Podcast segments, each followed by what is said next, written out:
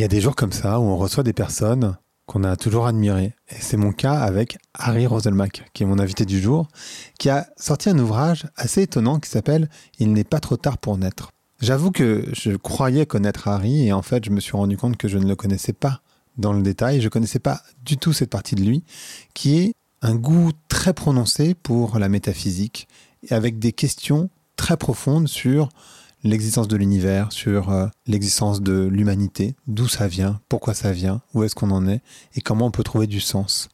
C'est une discussion assez profonde, naturellement. Vous allez voir, elle été faite en public à un événement qui s'appelle Média en scène, qui est organisé par les Échos et le Parisien. Donc il y a un son qui est différent de d'habitude. Je vous laisse écouter l'épisode. Allez, Vlan, c'est parti.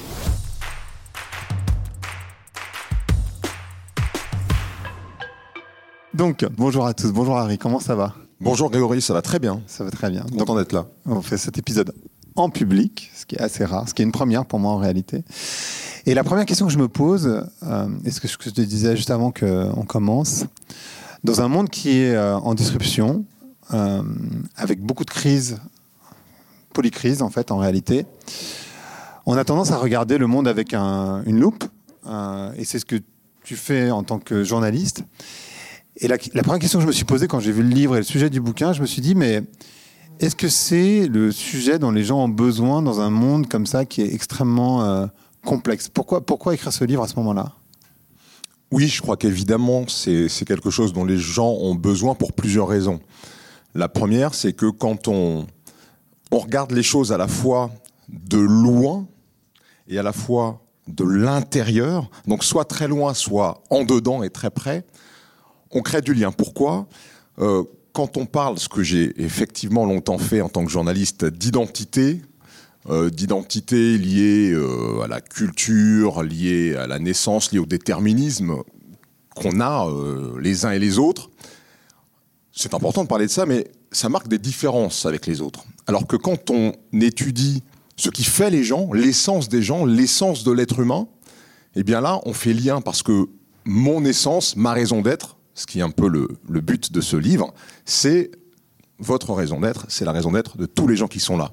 Et donc, quand on va très profond dans le sens des choses, on crée du lien. Et quand on va très loin aussi, quand on regarde, je ne sais pas si par exemple vous regardez une plage de très très haut, vous verrez pas les, dunes, par exemple.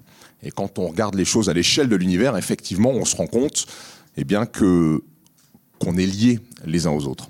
Donc tout ça, je pense que c'est utile et je m'en rends compte parce que quand je parle du livre, ce qui m'est arrivé un certain nombre de fois, je vais dans les FNAC, je suis allé dans plusieurs villes de France, eh bien les gens qui ne sont pas venus pour la conférence et qui passent dans les allées s'arrêtent parce qu'ils entendent des mots-clés, des mots qui résonnent chez eux, euh, le sens, euh, l'univers, euh, le, l'engagement, euh, la spiritualité, et tout ça, c'est des choses qui aujourd'hui sont des appels très forts, et je sens qu'il y a cette, cet appétit d'en savoir plus sur ces domaines-là.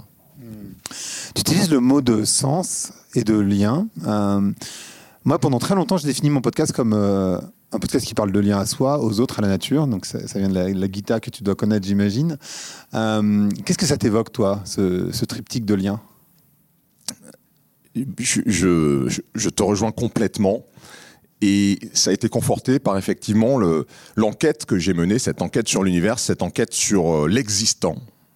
Euh, et quand on, va très loin dans l'existant, on se rend compte qu'il y a deux matériaux euh, fondateurs, fondamentaux dans l'existant. Il y a un, l'information, pour te convaincre que quelque chose existe, je dois te partager des informations sans sujet. Si je te dis que quelque chose existe et que je suis incapable de te partager la moindre information au sujet de ce prétendu existant, tu pourras douter de cet existant.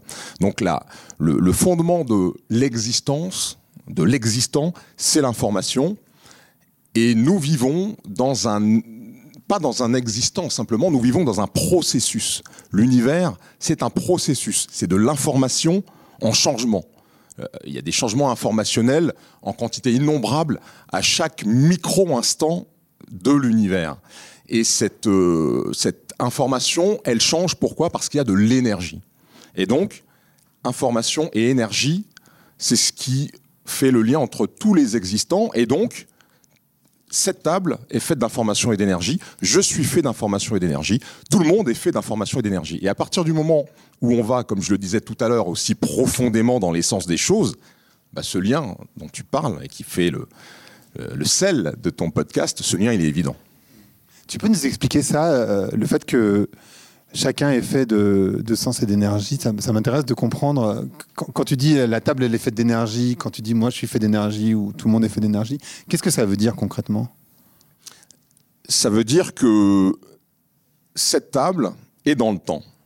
Nous sommes dans le temps. Et ça veut dire quoi que cette table est dans le temps? Ça veut dire que ce qui fait cette table, l'information qui fait cette table, elle est en mouvement. Alors ça se voit pas à notre échelle. Nous, avec nos sens, on le, le voit pas. Quand je touche cette table, j'ai pas l'impression que ce qui constitue cette table est en changement informationnel. Néanmoins, les électrons qui gravitent autour du noyau des atomes de cette table sont en mouvement. Donc il y a de l'énergie dans cette table, et il y a de l'énergie dans tout, tout ce qui est dans le temps, tout ce qui change en termes informationnels, et dans le temps. Et donc, euh, quand on regarde les choses effectivement comme ça, on, trouve de quoi se dire que ce processus qui a commencé il y a 14 milliards d'années par ce qu'on appelle une singularité, c'est-à-dire un, un, tout petit point énormément chargé d'énergie et d'information, qui a évolué pour donner l'univers complexe qu'on expérimente, nous, avec nos sens aujourd'hui, eh bien, cet, euh, cet univers-là, c'est une unité. Et donc, tout est un quand on dit tout est un, parfois il y a des guides spirituels, les gens qui, qui vous disent tout est un, tout est un. Mais ça vient d'où tout est un? Moi j'ai besoin de comprendre. Ce livre, il est lié à, la il est lié à une volonté d'avoir un raisonnement cartésien, logique, qui me permette de comprendre des phrases comme celle-là. Moi tout est un, si on m'explique pas, je vais dire ok, mais je comprends pas. Et quand on, on, on analyse la réalité qu'est l'univers, il y a plein de choses qu'on comprend et qui sont de cet ordre-là.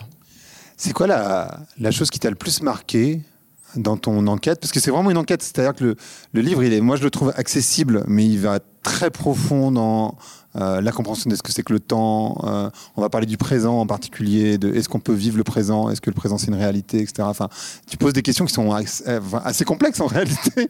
Euh, donc, c'est quoi la chose qui t'a le, plus marqué dans, ton enquête? Alors oui, c'est vrai que j'aborde des choses complexes, mais euh, justement sans complexe. Et ça, c'est important de le dire parce que euh, tu l'as dit tout à l'heure, tu as l'habitude de recevoir des philosophes. Je ne suis pas philosophe, je ne suis pas astrophysicien, je suis juste passionné par ces questions depuis très longtemps.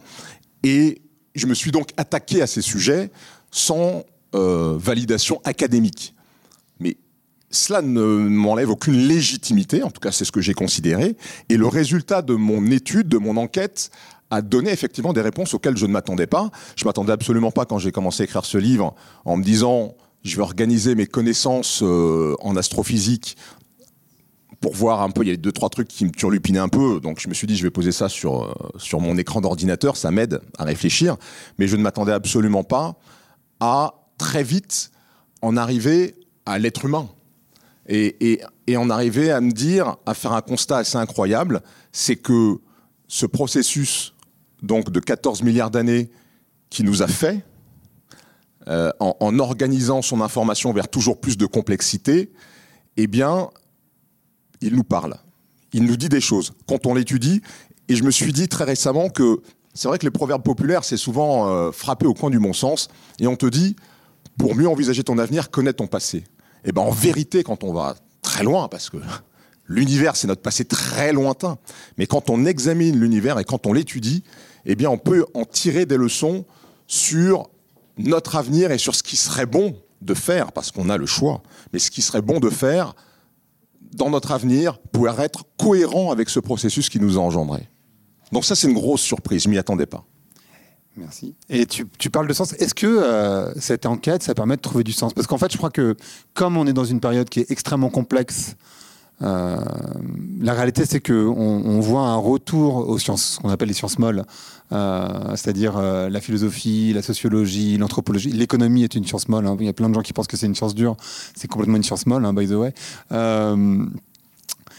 Et, c'est la raison pour laquelle on va vers ces sciences, c'est parce que justement on cherche du sens, parce qu'on ne comprend plus comment ça se passe, on ne comprend plus où est-ce qu'on va, on ne comprend plus pourquoi on est dans une crise écologique, enfin climatique de, manière assez générale. Il y, a, tellement de crises qui se qui s'associent. Euh, Est-ce que toi, cette enquête, ça permet de trouver du sens? Qu'est-ce qu'est-ce que tu as trouvé finalement et à quel message positif finalement tu peux donner euh, aux gens qui nous écoutent? Mais le fait de, chercher du sens, c'est finalement fondateur dans, dans mon enquête. Et au tout début du livre, la, question que je pose, c'est quelle est notre raison d'être? Et est-ce qu'on a trouvé une réponse à cette question qui est une question millénaire? Enfin, l'homme se pose ces questions depuis euh, euh, des siècles, des millénaires. Euh, il y a beaucoup de philosophes qui ont travaillé sur ces questions. Et, je crois qu'on est arrivé à une forme d'impasse, euh, une impasse que, Kant a euh, concrétisée dans son discours en disant que, finalement la métaphysique était vaine parce qu'il n'y a pas de, réponse déterminée, démontrée et, et dure. C'est pas grave. Moi, je pense que ce n'est pas grave. Et je pense que la le fait de ne pas avoir de, réponse définitive ne doit pas empêcher de continuer à se poser cette question.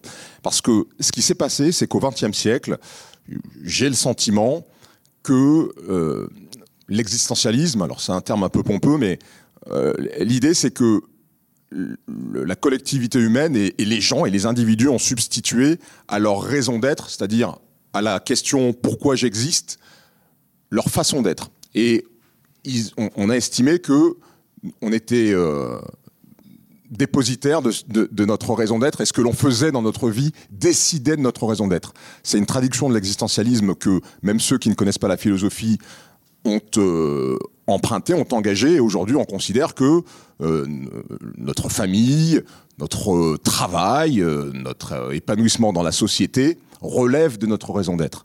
Autant ce sont des choses qui sont très importantes, de s'épanouir et de réussir et de chercher la réussite de ce qu'on fait dans sa vie, mais jamais ça ne peut être notre raison d'être. Jamais notre raison d'être ne peut pas être la conséquence de notre existence. Elle est forcément antérieure à notre existence. Et donc cette question-là, c'est celle qui, euh, je pense, aujourd'hui recommence à se poser. Euh, longtemps, on a considéré cette question comme étant un peu tabou. Quelqu'un qui se demandait quelle était ma raison d'être, on lui demandait d'aller voir un psy, ce qui est ridicule, parce qu'un psy ne peut pas déterminer la raison d'être d'un individu, tout simplement parce que notre raison d'être, elle n'est pas individuelle. La raison d'être ne réside pas dans nos, vies, dans nos traumas personnels. Notre raison d'être, elle est collective. Notre raison d'être, si on en a une, c'est la raison d'être de l'univers, puisqu'encore une fois, l'univers est un processus qui a donné, parmi tout ce qu'il a créé euh, en se complexifiant, l'être humain sur une petite planète dans une des milliards de milliards de milliards de milliards de galaxies de l'univers. Donc, notre raison d'être, elle est forcément liée à la raison d'être de l'univers. Et c'est pour ça que pour déterminer cette raison d'être, il faut faire cette étude que, que, j'ai faite. Et effectivement, ça permet, en tout cas moi, ça m'a permis de trouver une boussole. Et cette boussole, elle a un avantage énorme par rapport à toutes les boussoles qu'on peut avoir, parce que des boussoles, on en a plein. On peut avoir des boussoles euh, religieuses, on peut avoir des boussoles politiques, on a des boussoles familiales. Mais cette boussole univers, l'avantage, c'est que c'est la même pour tout le monde. Il n'y a pas deux univers qui s'adressent à des personnes différentes. Il n'y en a qu'un. Et donc, les leçons qu'on tire de cette étude, elles s'adressent à tout le monde. alors, c'est quoi le sens de l'univers Alors, si c'est mon sens, c'est sens de l'univers. C'est ça, c'est quel teasing C'est quoi le sens de l'univers? Bah, euh, alors, le, sens de l'univers, c'est de ce qu'on peut dire euh, sans trop extrapoler c'est que l'univers, encore une fois, depuis euh, euh, qu'il est en mouvement, notre bulle d'univers, depuis qu'elle est en mouvement, à partir de ce moment qu'on appelle le Big Bang, cet univers est en expansion, mais surtout l'information qui, qui, qui, était déjà dans, dans cette tête d'épingle et qui, et qui évolue, elle évolue de la façon suivante, organisation cohérente et harmonieuse de l'information, puis mutation. Les premières mutations ont créé ce qu'on appelle les fermions. Les fermions, ce sont les petites briques de matière qui vont faire ensuite des briques de matière plus complexes, donc des fermions composés. Parmi les fermions composés, il y a des quarks. Ces quarks, ils vont former les noyaux des atomes. Et les noyaux des atomes associés à d'autres fermions qui sont les électrons font des atomes. Ces atomes, ça c'est une première mutation. Alors, première mutation fermion, deuxième mutation atome, troisième mutation système atomique. Les systèmes atomiques, ce sont des étoiles, par exemple. Donc il y a eu des systèmes stellaires qui ont fait des étoiles. Ces étoiles ont fabriqué des atomes plus complexes. en explosant, elles ont disséminé ces atomes plus complexes. C'est pour ça que l'atome de carbone, par exemple, qui fait l'essentiel de la matière qu'on connaît, cet atome de carbone, il n'existait pas dans les tout tout premiers temps de l'univers. Ils ont été créés dans les étoiles, qui sont des, éléments, des usines de fabrication d'atomes plus complexes. Donc l'univers, qu'est-ce qu'il fait? Il évolue depuis 14 milliards d'années de façon toujours plus complexe et avec cette organisation harmonieuse puis cette mutation. Moi, ce que j'en tire comme conclusion, c'est que nous qui sommes donc des, éléments, euh, nous faisons partie de l'univers, nous ne sommes pas extérieurs à l'univers, nous faisons partie de l'univers, eh bien, on a un statut un peu particulier. Pourquoi? Parce que notre complexité fait que nous sommes des êtres non seulement vivants, mais intelligents, et on, a une liberté par rapport à l'évolution qu'on va avoir collectivement que euh, n'ont pas euh, les systèmes euh, qui sont non intelligents. Euh, une pierre, elle ne décide pas de sa face, la façon dont elle va évoluer. Elle va être soumise à certains éléments qui vont, euh, voilà, qui vont la, façonner et, façonner son évolution. Nous, on a le choix. Ça veut dire que on peut décider de continuer cette évolution harmonieuse de l'univers et donc se dire que pour qu'on dure longtemps et pour que peut-être on connaisse une nouvelle phase de mutation dont je ne sais pas ce qu'elle est, il faut peut-être qu'on se dise que l'harmonie, c'est quelque chose d'important. L'univers, il nous le dit depuis 14 milliards d'années. Pourquoi on ne se dirait pas, tiens, je, suis héritier de, cette méthode qui marche depuis longtemps, pourquoi je ne la mettrais pas davantage en œuvre dans ma vie? Et si on fait ça collectivement, peut-être que on rejoindra euh, et on apportera notre contribution à l'évolution de l'univers. Parce que moi, je pense que c'est ça le, le but de l'humanité collectivement, c'est d'apporter sa contribution à ce processus d'évolution. Et pour apporter cette contribution, il faut éviter de disparaître prématurément, parce que si on disparaît, bah, par définition, on n'apporte pas cette contribution. Et la disharmonie, elle précipite cette disparition. Et on le voit bien dans le monde dans lequel on est aujourd'hui, le manque d'harmonie dans lequel on vit fait que on, se fait du mal les uns des autres, on fait du mal à, cette planète qui nous abrite, et le risque, et le vrai risque, c'est une disparition prématurée.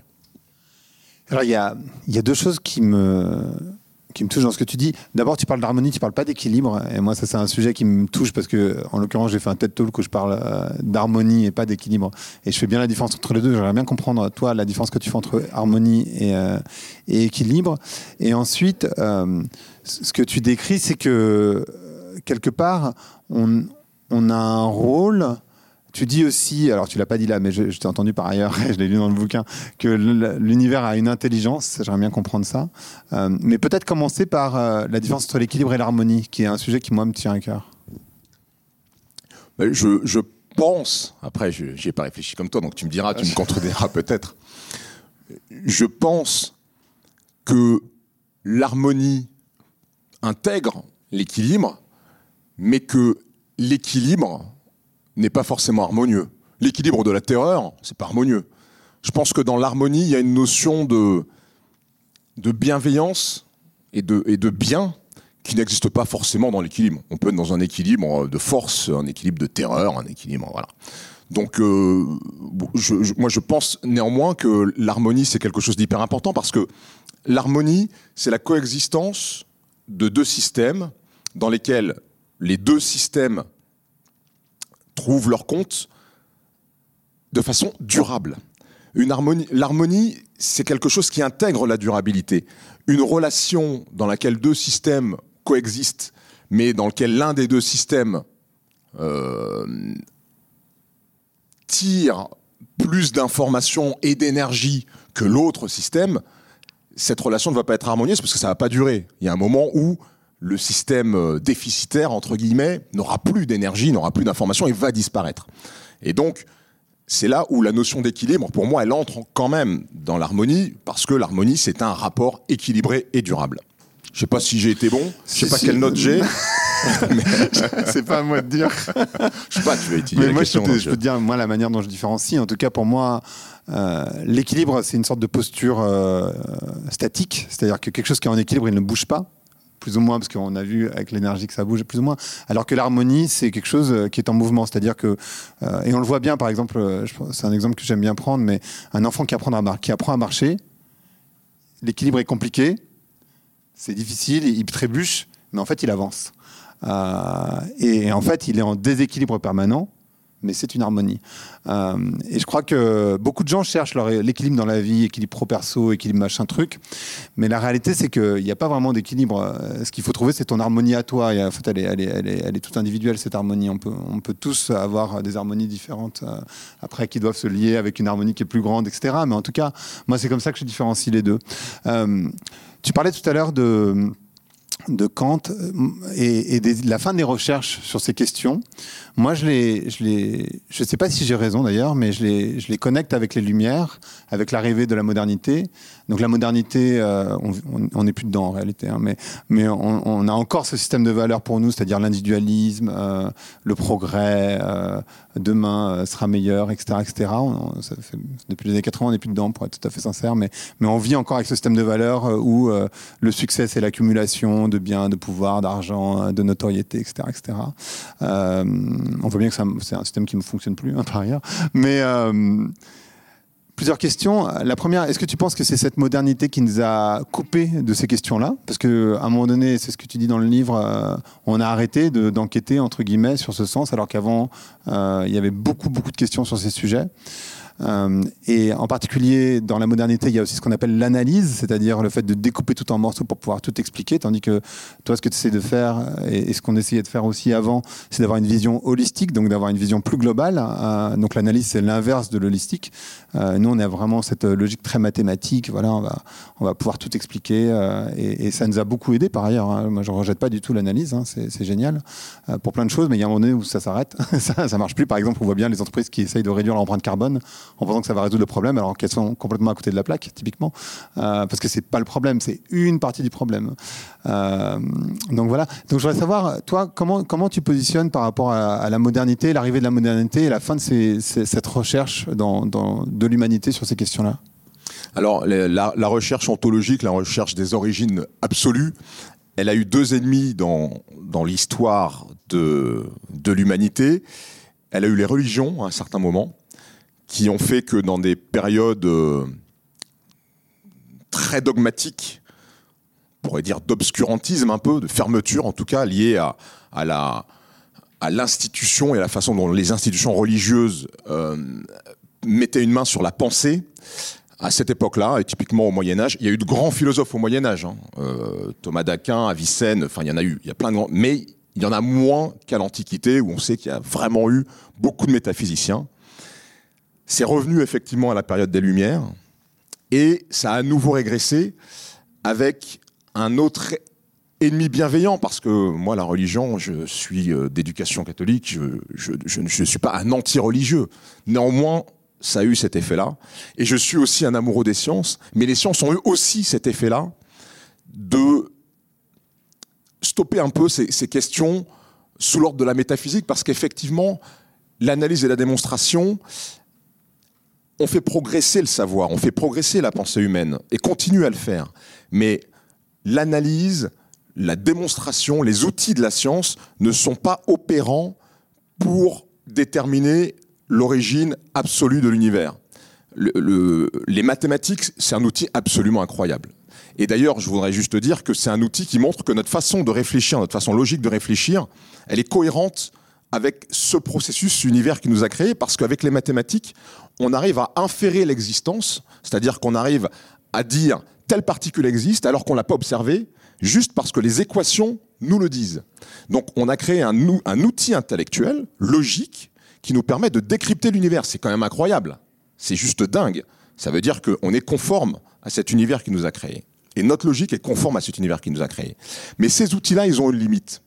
Et avec les outils de la science, y compris les mathématiques, il y a ce qu'on appelle le mur de Planck. Le mur de Planck, c'est une infime fraction de seconde après ce qu'on appelle le Big Bang, donc après le début de notre bulle d'univers. À partir de ce moment-là, il y a ce qu'on appelle un mur, donc, de, euh, mur de Planck, du nom du mec qui a trouvé euh, voilà, cette, mesure très très petite. Là, les maths ne fonctionnent plus. Les équations ne donnent plus de résultats interprétables. Tous les chiffres vont vers l'infini. À ce moment-là, on ne peut évidemment pas faire d'observation. Et les niveaux d'énergie et d'information sont telles qu'on ne peut pas faire d'expérience. Ça n'est pas reproductible dans un laboratoire. C'est impossible. Et donc, si on veut continuer à étudier les choses avec ces outils de la pensée scientifique, on est bloqué. Alors, est-ce que ça veut dire qu'on n'a pas le droit de penser l'avant Big Bang? Ou est-ce que ça veut dire qu'il faut utiliser d'autres outils? Intellectuels, logiques, mais qui ne répondent pas à ces outils et à la robustesse qui donne à l'information Parce que c'est sûr qu'une information qui est déduite de ces outils mathématiques, de ces outils expérimentaux ou de cette observation, ce sont des déductions robustes. C'est une information robuste. Je pense néanmoins qu'on peut aller avant ce mur de Planck et le faire avec logique, ça s'appelle de la métaphysique. Ça n'a pas la robustesse des sciences, mais c'est quand même valide. On peut emporter la conviction avec ce raisonnement que il y a des hypothèses liées à l'émergence de l'univers qui sont plus probables que d'autres. Et, c'est là où j'explique dans mon livre qu'on ne peut pas dire aujourd'hui l'univers est une création, il y a un créateur. C'est une vérité démontrée, on ne peut pas le dire. On ne peut pas dire l'inverse non plus.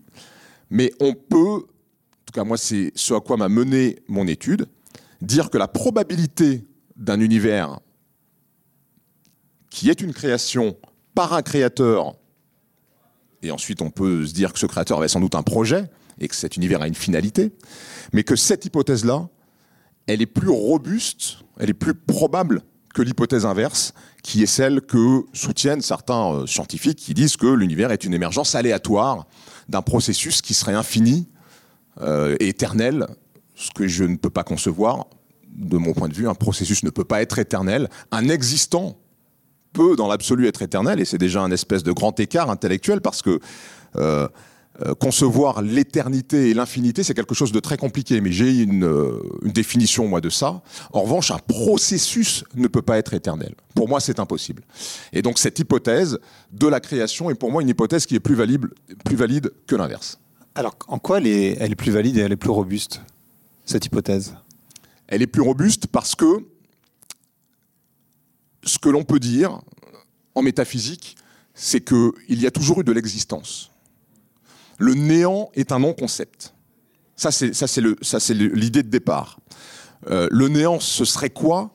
Ce serait d'enlever tout l'existant. Mais si le néant était, nous ne serions pas. Le fait que nous soyons, ça veut dire qu'il y a toujours eu quelque chose, il y a toujours eu de l'existence. L'information ne peut pas émerger du vide. Certaines personnes, et je pense qu'il y a pas mal d'erreurs d'interprétation. Certaines personnes considèrent par exemple que zéro, le chiffre zéro, c'est le néant. Zéro, ce n'est pas le néant. Zéro, c'est le pivot entre les entiers naturels positifs, les entiers naturels négatifs. Zéro, ça a une forme. Zéro, ça a une fonction. Mais zéro, ça n'est pas le néant. C'est une pensée déjà. C'est une pensée. Euh, le néant, c'est pas une feuille blanche. Le néant, c'est l'absence de tout. C'est même l'absence du penseur qui pense le néant. Donc le fait même qu'on pense le néant, c'est une contradiction dans les termes. À partir du moment où on considère qu'il y a toujours eu de l'existence, L'idée, c'est d'essayer de déterminer quel était cet existant premier qui a toujours été. Et pour moi, un existant qui a toujours été, c'est un existant qui... Et c'est là que ma définition d'éternité est, différente. L'éternité, pour moi, ça n'est pas une quantité infinie de temps. C'est être extérieur au temps. C'est être en dehors du temps. Quand on est en dehors du temps, et donc quand on est un champ d'information qui est, comme je le disais tout à l'heure, qui n'est pas soumis à l'énergie et donc qui n'est pas soumis à évolution, dans lequel il n'y a pas de changement, soit on est, soit on n'est pas. Comme il n'y a pas le choix, il n'y a pas de néant, il y avait un champ informationnel, et à mon sens, ce champ informationnel, dénué d'énergie, est un champ informationnel éternel. Et à un moment, il s'est passé, alors pourquoi, comment, etc., c'est l'une des hypothèses que je trace, mais encore une fois avec beaucoup de prudence, ce champ informationnel, à un moment, à intégrer d'une certaine façon, euh, on parle là de physique quantique, etc., mais de l'énergie dans une partie du système. Et le fait que de l'énergie ait été intégrée dans ce champ d'information, ça a créé un processus, ça a créé du changement informationnel. Et notre univers est héritier de ce processus de changement informationnel. Moi, c'est le type de création que j'envisage dans mon, dans mon ouvrage. Et encore une fois, ce type de création est plus probable qu'une émergence aléatoire, parce que les, les matérialistes forcenés vous disent que l'univers que l'on connaît, euh, c'est qu'un des milliards de milliards de milliards d'univers, quasi infinité d'univers, qui euh, se crée à chaque instant un, un modèle qu'ils appellent inflationnaire. Euh, un processus avec de l'énergie ne peut pas être éternel. Moi, je ne dis pas que cet univers dans lequel on est, qui est déjà gigantesque, je ne dis pas que c'est le seul. Peut-être qu'il y en a des milliards. Mais pour moi, l'univers ou le multivers, c'est une modalité d'univers. Ça ne règle pas la question du début et ça ne règle pas la question de la création ou de l'émergence aléatoire. Mais alors, quand j'ai lu le livre, je me suis dit, ok, je, je suis complètement d'accord avec le fait qu'on ne peut pas penser le néant, c'est strictement impossible. Mais par contre, on peut penser, enfin j'ai l'impression, euh, tu vas me dire, euh, on peut penser le non-vivant, c'est-à-dire euh, une zone où il n'y a pas de vivant, non? Bien sûr. Non, la, vie est même, a priori, par rapport à la quantité totale d'informations qu'il y a dans l'univers, extrêmement rare. C'est pour ça que je pense qu'on est précieux dans l'univers, c'est parce que on est dans un petit coin de l'univers dans lequel les conditions étaient suffisamment favorables pour que la vie émerge. Mais la vie est un miracle. C'est pour ça que je dis, moi, je, m'émerveille de tout. Une goutte d'eau, c'est un miracle. Le, le, fait, le fait que la matière existe, c'est miraculeux. Il a fallu une finesse de réglage extrême pour que euh, tout tienne, j'ai envie de dire. Que les fermions dont je parlais tout à l'heure, pour qu'ils s'organisent de façon harmonieuse et de façon assez durable pour créer des systèmes qui, qui font l'univers, c'est quelque chose de miraculeux. Donc statistiquement, je comprends moi la volonté de dire s'il y a des milliards d'univers avec des réglages un tout petit peu différents chacun, il y en a forcément un paquet qui donne de la matière et c'est l'hypothèse des univers parallèles. Il y a peut-être un paquet d'univers dans lequel il y a des gens comme nous, assez proches de nous, etc.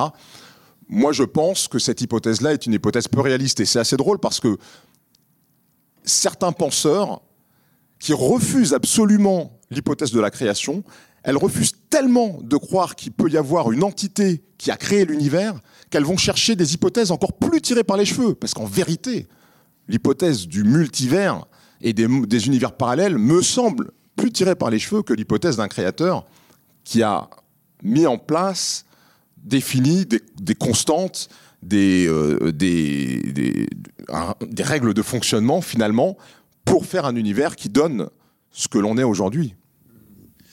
Et je pense que c'est important de dire à ce moment-là de la conversation que tu as beaucoup baqué par la science en fait. C'est-à-dire que ça peut sembler euh, ésotérique pour plein de personnes en réalité. Euh, mais en fait, tu t'es fait beaucoup baquer par la science. Tu peux nous expliquer ce processus aussi d'écriture? Parce que c'est important de comprendre ça en réalité. Oui, oui, oui. Encore une fois, moi, je, je suis un passionné de, de cosmologie et d'astrophysique. Donc, ça fait des années, des années que je lis des bouquins, que j'écoute des conférences. Et, et donc, j'ai voulu baser ma cosmogonie. Ce n'est pas de la cosmologie. Moi, je mets les gens très à l'aise. Ce n'est pas un traité scientifique, ce bouquin. C'est un essai métaphysique. Et une cosmogonie, c'est un récit de l'univers qui peut aller jusqu'à ses origines, alors que la cosmologie, c'est la science d'évolution de l'univers depuis le mur de Planck, qui n'a pas vocation et qui ne peut pas remonter aux origines. Donc moi, ma cosmogonie, j'ai voulu qu'elle soit la plus scientifique possible. Donc je fais en sorte que les hypothèses qui sont les miennes ne violent pas les résultats scientifiques auxquels j'accorde le plus grand crédit. Il ne s'agit pas de les remettre en cause. C'est juste dans l'interprétation de ces, de ces résultats et dans le fait d'aller plus loin en amont du mur de Planck, que là, je prends quelques libertés, tout en essayant de conserver un raisonnement cartésien logique et qui m'amène à un certain nombre de conclusions qui peuvent effectivement, pour certaines, sembler un peu ésotériques, mais euh, tous les gens qui s'intéressent à la physique quantique voient bien que dans la physique quantique, il y a des choses qui sont euh, complètement contre-intuitives et qui ont l'air magiques. C'est pas de la magie, c'est de la science. La physique quantique, c'est de la science. Hmm. Typiquement, physique quantique, on devrait pouvoir passer notre main à travers. Parce que la matière, c'est que de l'énergie. Logiquement, on devrait pouvoir passer notre main à travers. Euh, en quantique, on devrait pouvoir passer notre main à travers la table. Techniquement, ça marche pas. Oui, il y, y, a quand même des forces qui font que c'est pas possible. Voilà. Mais Parce que euh... les atomes sont en mouvement, justement. C'est ça qui fait que ça marche pas. euh, c'est quoi ton rapport avec la spiritualité, du coup? Parce que donc tu parles d'un créateur. Et, et la spiritualité, c'est pas nécessairement religieux, hein, bien sûr. Euh, ça, peut être complètement euh, sans dogme. Euh, donc j'aimerais bien comprendre, toi, ton rapport avec cette spiritualité. Surtout qu'il y a un, énorme essor en ce moment, je trouve, depuis quelques années bien sûr, de la spiritualité, alors que la modernité justement, et en particulier l'analyse, a tué cette, enfin a tué, a abîmé de manière assez importante la spiritualité. Alors j'ai toujours été religieux parce que j'ai reçu une éducation religieuse, mais je dois dire que je suis de moins en moins religieux et de plus en plus spirituel, dans le sens où euh, comme je, l'ai dit euh, chez un de tes confrères, et ça fait pas mal de reprises, mais moi je considère que les religions, c'est comme des opérateurs téléphoniques. C'est-à-dire que quand j'appelle mes parents biologiques, euh, que je les appelle par SFR, Bouygues ou Free, ils s'en fichent. Ce qui les intéresse, c'est que je, leur parle, que je leur demande comment ils vont, que je leur montre que je les aime et qu'on et qu'on échange. Je pense que moi je crois au créateur, d'ailleurs je l'argumente dans, dans, le livre, la façon de s'adresser au créateur, quelle que soit la religion qu'on utilise pour le faire, je pense qu'il s'en fiche complètement. Et je pense que ce qui compte, c'est ce qu'on a dans le cœur et c'est euh, notre sincérité quand on s'adresse à lui. Et c'est aussi le fait de se dire que qu'on aime sa création et que on est à l'écoute de ce qu'il nous envoie et des messages qu'il nous envoie, d'où cette étude de l'univers, d'où cette observation, et d'où le fait de se dire que la façon dont il a paramétré les choses, ce créateur, elle est valide, et moi j'ai envie de participer à ce que ça continue comme ça. Ça, c'est de la spiritualité, et c'est comme ça que, que moi j'envisage les, les choses aujourd'hui, et moins de façon religieuse. Je pense que les dogmes sont très problématiques. Euh, les dogmes, ils se font forts parce qu'ils sont faibles. Euh, un dogme, c'est une affirmation qui n'est pas argumentée, qui n'est pas argumentable, c'est comme ça et puis c'est tout.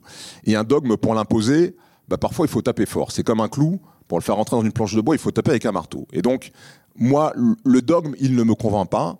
Et je, et je, et je trouve que lorsque vous avez un, un raisonnement argumenté qui va dans le sens, en plus, finalement, globalement, de ce que les dogmes disent, parce que les dogmes, ils sont toujours, et là, on, a un autre, euh, une autre thématique que j'aborde et qui est un peu mystérieuse, qui est la thématique de l'inspiration. Les dogmes sont inspirés. Il y a des gens inspirés qui ont écrit des choses et qui ont écrit des choses qui ne sont pas fausses ou complètement fausses.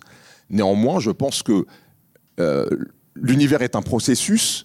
Nous sommes des processus. Les cellules qui, me font aujourd'hui, à part mes, les, cellules de mes, de mes neurones, elles ont toutes changé. Depuis que je, depuis que je suis bébé, j'ai plus les mêmes cellules. Donc on est tous en changement continu. Il n'y a que les dogmes qui ne changent pas en fait. Tout change, sauf les dogmes. Je pense que c'est un problème. Je pense que la pensée évolue. Et je pense que les dogmes, ça, doit, ça peut servir de repère, mais je pense qu'il ne faut pas s'y arrêter. Il y a une phrase que tu as dans le livre qui est euh, l'évolution du monde peut être positive vers plus d'amour et d'harmonie. Donc on a parlé de l'harmonie, mais j'aimerais bien comprendre parce qu'en fait dans ce monde extrêmement dystopique, euh, comment, on va vers plus d'amour? Parce que je pense que les gens ont vraiment besoin d'un message positif. Ça dépend de nous, encore une fois. Il y, a un principe de base euh, qui, est, un principe qui est au cœur de la réalité, donc qui est au cœur de la physique quantique, et qui donne de la liberté, c'est que tout n'est pas déterminé. Il n'y a pas de déterminisme absolu. Euh, on a compris avec la physique quantique, par exemple, que les quantas de matière il y avait une partie des informations qui composaient ces quantas de matière qui n'étaient pas figées euh, et qui euh, se figeaient au moment de l'observation. C'est une des particularités de la physique quantique, c'est qu'il y a effectivement cette notion de fonction d'onde, c'est-à-dire une particule quantique, on ne peut pas savoir avec précision sa position, sa vitesse. Nos scientifiques ont inventé une fonction d'onde qui dit il y a telle probabilité pour que cette particule soit dans cet état, mais on n'est pas sûr. Il y a telle probabilité pour qu'elle soit dans cet état, mais on n'est pas sûr. Et au moment où on observe la particule, elle se fige, et ces informations qui n'étaient pas déterminées deviennent complètement déterminées, deviennent figées. Ça, dit deux choses, ça. Ça dit que, un, la liberté existe, que, que, que ma façon de penser, que ce que je dis aujourd'hui, que ce que je ferai demain, n'est pas complètement déterminé par ce qui s'est passé hier, donc j'ai une marge de, de, liberté. Et, ça veut dire une autre chose, à mon avis, parce qu'on n'en a pas parlé du temps, mais c'est vrai que c'est. On aurait pu. Euh, non, on va y venir, on va y venir. On a encore un tout petit peu de temps, justement. on a, l'être humain, il a une capacité, un pouvoir incroyable qu'il méconnaît bien souvent et qu'il utilise rarement, c'est de co-créer la réalité. Il y a un espace qui s'appelle le présent physique, dans lequel, lorsqu'on s'y connecte, on co-crée la réalité par ce processus justement d'effondrement de fonction d'onde et qui fait que on, peut avoir la maîtrise de notre réalité en se créant soi-même des opportunités. C'est pas de la magie, c'est pas euh, ce que je veux, ça advient. C'est je peux me créer des opportunités en ayant un certain mindset, une certaine façon de voir les choses et une connexion à ce moment présent qui est très compliqué à, dans lequel il est très compliqué d'être. C'est quoi le présent justement? Parce qu'en fait, le présent, est-ce que ça existe simplement? Euh, C'est une vraie question en fait. Euh, on en parle tout le temps. Euh, tu parles d'Edgar Tolle du moment présent. Voilà. est-ce que vraiment ça existe le présent? Parce qu'en fait, on n'arrive jamais à le penser le présent. C'est impossible. C'est un peu comme le néant. Exactement. Le, le, le, le présent, c'est un instant tellement subtil et fuyant qu'on n'y est jamais. Dans notre expérience, sensoriel, on n'est jamais dans le présent. Euh, mais euh, la difficulté, c'est que le présent, il a plein de définitions différentes. Moi, je parle du présent physique. Je parle du présent de, l'existant, le présent, euh, le moment où la réalité se crée. Ce moment-là, on n'y a pas accès parce que nous, on considère que le présent, c'est le moment où on est aujourd'hui. Je regarde, on se dit, c'est le moment, c'est notre présent. On est au présent, on parle au présent. Sauf que sur le plan physique, le, quand je vous regarde, la lumière qui vous constitue, que je vois, elle met un certain temps très petit, mais un certain temps arrivé à mon cerveau, le temps que mon cerveau l'analyse et que je reconstitue votre image, le temps présent, le présent physique, il est passé. Et euh, je prends cet exemple dans le livre, quand on regarde un coucher de soleil, on s'émerveille de voir le soleil disparaître à l'horizon, sauf qu'en vérité, le soleil, il est déjà sous la ligne d'horizon depuis 8 minutes quand il disparaît à nos yeux, parce que la lumière du soleil, elle met 8 minutes à arriver jusqu'à la Terre, jusqu'à nos yeux, et donc ce que l'on voit, c'est pas le présent. Donc on vit pas avec nos sens dans le temps présent. Pour se connecter au temps présent, au présent physique, il y a sans doute, en tout cas je le pense, des façons de faire. Il y en a plusieurs parce que j'ai lu euh, plusieurs penseurs. Alors il y a Eckhart Tolle effectivement qui lui est un maître en la matière. Il a il a beaucoup travaillé sur cette question et effectivement euh, en méditant et en ne passant pas par nos sens, mais en passant par une connexion directe, plus directe que nos sens, je pense qu'on a cette capacité de se connecter au moment présent. Il y a d'autres euh, penseurs, comme Joseph Murphy, qui est un, un érudit euh, qui était dans une, dans une église américaine, mais qui a écrit des bouquins très précieux sur euh, la spiritualité et la façon de vivre cette spiritualité, tout en tenant compte, en tenant compte justement des, des sciences. Et eh bien lui, il considère que c'est en travaillant sur l'inconscient, donc en programmant son inconscient, parce que l'inconscient, lui, aurait cette capacité à être présent au moment présent sans qu'on en soit conscient et donc pourrait influencer cet instant présent. Mais je pense que quand on comprend que être présent dans l'instant physique, ça aide à avoir plus d'emprise sur sa vie et plus d'emprise sur ce que l'on fait, c'est une révélation incroyable. Et c'est d'ailleurs l'une des grandes révélations que j'ai eues en écrivant ce livre. Qu'est-ce que... Euh, j'aime pas dire les gens, mais euh, les personnes, de manière générale, euh, ne comprennent pas sur le temps et qui t'a le plus surpris? Est-ce que c'est cette histoire de, connexion au présent, par exemple, ou est-ce que c'est autre chose? Bah, je, pense que c'est la, définition du temps elle-même. Euh, je pense que de tout temps, euh, les penseurs, contrairement à ce qu'on a fait en fait pour l'espace, pour l'espace, on s'est rendu compte finalement que la Terre euh, n'était pas euh, au centre de, l'univers, comme Ptolémée euh, l'a pensé le premier, mais que la Terre était dans une position qui, qui avait rien d'original dans l'univers. On est au centre de rien du tout, sauf de notre bulle d'univers, puisqu'on y est. Donc, quand on observe l'univers dans tous les sens, on est au centre. Mais en vrai, il n'y a pas de centre et on n'est pas au centre de l'univers. Pour le temps, on n'a pas fait la même chose. On a toujours essayé d'analyser le temps en fait de notre point de vue. Et je pense que notre point de vue ne permet pas de définir le temps. Euh, il y a les temporalités de la matière. Les temporalités de la matière, elles sont définies par les changements d'état des atomes. D'ailleurs, les horloges les plus précises sont les horloges atomiques. Et ces temporalités, elles ont plusieurs particularités. C'est que, un, elles sont régulières. Une horloge atomique est extrêmement régulière, même s'il y a des petites variations pourrait en parler en fonction de la gravité, il y a des petites variations. Mais c'est à peu près régulier. Et surtout, nos temporalités, elles ont une flèche. Elles vont du passé vers le futur. Jamais un objet matériel, quelle que soit la matière, à partir du moment où c'est un objet fait d'atomes, jamais il n'ira du futur vers le passé. Il ira toujours du passé vers le futur avec un principe de physique qu'on appelle l'entropie. Eh bien, le temps, pour moi, c'est différent. Le temps qui héberge nos temporalités, lui, il peut aller du passé vers du futur vers le passé, et ça arrive même fréquemment. Et je pense que le temps, il est lié en fait à la dynamique de l'espace-temps et à la gravité. Je, je, je, postule que dans tous les espaces gravitationnels, donc dans lesquels on n'est pas dans de l'expansion mais dans de la contraction, le temps va du futur vers le passé.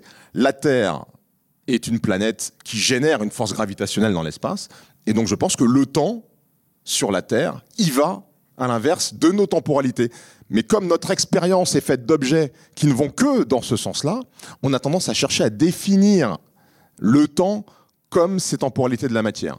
Et je pense que c'est sans doute la pensée la plus disruptive, je crois que c'est le terme de la journée, de cet ouvrage, c'est effectivement cette euh, description du temps et le fait que le temps n'est pas ce qu'on croit qu'il est. Est-ce que les euh, jumeaux Langevin, ça exprime euh, cette idée ou pas? Ou je me trompe? Est-ce que tu peux nous expliquer ce que c'est cette expérience et euh, Enfin, cette expérience potentielle? Alors, les, jumeaux de Langevin, c'est l'une, c'est l'une des conséquences de ça. Les jumeaux de l'expérience des jumeaux de Langevin, ça montre que lorsqu'un corps voyage à grande vitesse dans l'espace, le temps pour ce corps s'écoule moins vite. En vrai, c'est pas le temps qui s'écoule moins vite, c'est que sa temporalité, la temporalité de ce corps atomique, s'étale, se dilate dans le temps, parce que le temps est lié à l'espace. L'espace et le temps, c'est né de la même chose, c'est né de l'énergie introduite dans l'information. Quand l'énergie a été introduite dans l'information, ça a généré des changements informationnels qui ont fait l'espace et qui ont fait le temps en même temps. Parce que euh, dès que l'information change à un niveau quantique, c'est l'expression, ça, crée du temps, c'est l'expression du temps. Et donc l'expérience des jumeaux de Langevin, elle, démontre que le, les temporalités sont relatives. Les temporalités, ça c'est la, c'est révolution einsteinienne. Hein. Euh, c'est quelque chose de très admis. Le temps est relatif. Donc le temps, il est relatif, et il est relatif notamment au mouvement. Donc avec un mouvement très rapide dans l'espace, on change la temporalité de la matière. Et les mouvements de l'espace, ça c'est quelque chose que je pose sur la table, c'est que la dynamique de l'espace, la dynamique d'expansion ou de contraction, inverse le temps, change le temps. Le temps est encore plus relatif que ce qu'on pensait. Mais du coup, tu ne nous as pas expliqué l'expérience des, Langevin bah ouais. Ah bah les jumeaux de Langevin, vous mettez, il euh, y a l'un des jumeaux qui reste sur Terre, l'autre jumeau qui prend une fusée et qui va très vite dans l'espace euh, pendant un certain temps. Eh bien, comme la temporalité de ce jumeau qui voyage défile moins vite que celle du jumeau qui est resté sur Terre, quand ce jumeau revient sur Terre, il est plus jeune que celui qui est resté euh, sur Terre. Et ça peut être un peu rébarbatif et compliqué d'expliquer comment ça arrive, mais c'est dit dans le livre. Et alors, c'est quoi ton rapport à la mort dans ce cas-là? Parce qu'en fait, nécessairement, euh, ça a un impact. Ouais, ouais, bien sûr. Bah, la mort, c'est un changement d'état informationnel. Ce qui fait peur dans la mort, c'est le néant. Mais le néant, ça n'existe pas. Donc, une fois qu'on a dit ça, on a tout dit. C'est un changement d'état informationnel. Merci beaucoup, Harry. Le podcast s'appelle Vlan. Donc, je voudrais savoir à quoi tu veux ouvrir et où claquer la porte. Eh bien, je voudrais ouvrir la porte justement à cette, euh, à cette compréhension collective que j'appelle euh, la naissance. Il n'est pas trop tard pour naître. Ça veut dire, grosso modo, il n'est pas trop tard pour comprendre. Et cette compréhension, elle doit nous changer, elle doit nous faire changer. Et à quoi je voudrais fermer la porte? Euh, bah, Peut-être justement au complexe euh, qui font qu'il y a plein de gens qui estiment que euh, l'univers c'est trop compliqué pour eux, que c'est une question savante et qu'on n'a pas le droit de s'y intéresser. Et je confirme que le bouquin est il est franchement accessible. En tout cas, tu l'as rendu le plus accessible possible. On a travaillé pour ça, ouais, mm. avec mon éditrice. Merci beaucoup. Merci. Merci d'avoir écouté Vlan. Si vous avez aimé l'émission, n'hésitez pas à mettre des étoiles sur vos plateformes de podcast préférées. Vous pouvez aussi partager l'épisode sur vos réseaux sociaux, Instagram Stories, Facebook, LinkedIn, où vous voulez. Je suis Grégory Pouy. Vous pouvez me retrouver sur l'intégralité des plateformes sous le nom Greg from Paris. Si vous avez des idées pour des invités, si vous avez des commentaires, n'hésitez surtout pas à m'envoyer un message. Allez, merci et à bientôt